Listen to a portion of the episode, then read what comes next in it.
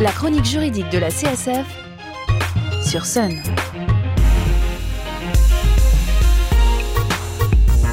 Bonjour et bienvenue dans la chronique juridique de la CSF, Association de défense des consommateurs et des locataires. Et aujourd'hui, vous êtes un bénéficiaire de l'allocation pour le logement, APL, qui vient hum, d'avoir une mauvaise surprise en découvrant son courrier de la CAF à propos du montant de l'APL qui lui est versé tous les mois. En effet, celui-ci a baissé. Mais comment cela se fait-il? Eh bien, la réforme du 1er janvier 2021 a changé le calcul des APL. Concrètement, les aides personnalisées au logement, APL, allocation de logement familial, ALF, et allocation de logement social, ALS, ne sont plus calculées sur la base des revenus d'il y a deux ans, année N-2, mais sur la base des ressources des 12 derniers mois glissants.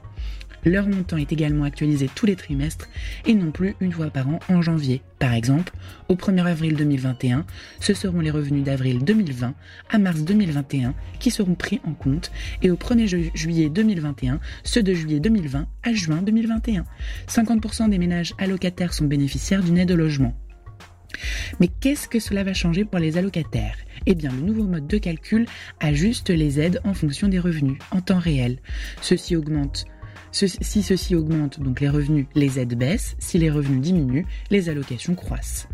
Concrètement, un célibataire qui gagnait 1000 euros mensuels en 2019, puis 1100 euros en 2020, verra ses APL baisser progressivement et sur un an de 77 à 44 euros mensuels.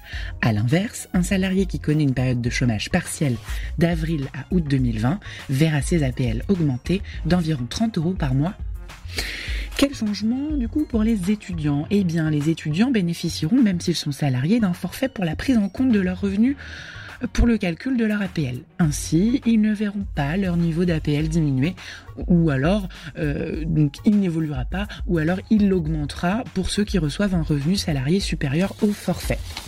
Sera, sera-t-il nécessaire d'actualiser ces ressources à chaque trimestre Eh bien non. Grâce à l'instauration du prélèvement de l'impôt à la source, les CAF pourront récupérer auprès du fisc les montants de salaire déclarés chaque mois par les employeurs et actualiser automatiquement les droits des allocataires. Les changements de situation, mariage, déménagement, naissance, sont toujours à signaler. La date de versement mensuel ne changera pas, le 25 du mois pour les allocataires en HLM, le 5 du mois pour les locataires du parc privé. Mais qui sera gagnant et qui sera perdant? Eh bien cette mesure présentée comme juste et équitable par le gouvernement fera malheureusement toujours des gagnants et des perdants.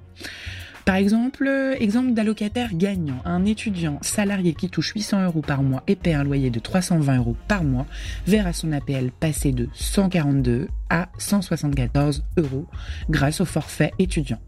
Un exemple d'allocataire perdant, un étudiant sans revenu devenu salarié depuis le 1er juillet 2020 qui gagne 1100 euros par mois et un loyer de 400 euros, 450 euros verra son APL diminuer progressivement de 309 euros au premier trimestre.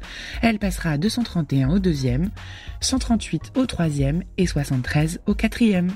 Un simulateur est disponible depuis le début de l'année 2021 sur les sites internet caf.fr et mesdroitssociaux.gouv.fr pour que vous puissiez faire le test. Vous pourrez retrouver cette chronique sur le site internet de Sun, leçonunique.com et pour plus d'infos ou pour vous aider dans vos démarches, vous pouvez contacter la CSF de Nantes au 02 40 47 56 33, 02 40 47 56 33 ou la section CSF de votre commune. On se retrouve dans deux semaines. D'ici là, portez-vous juridiquement bien.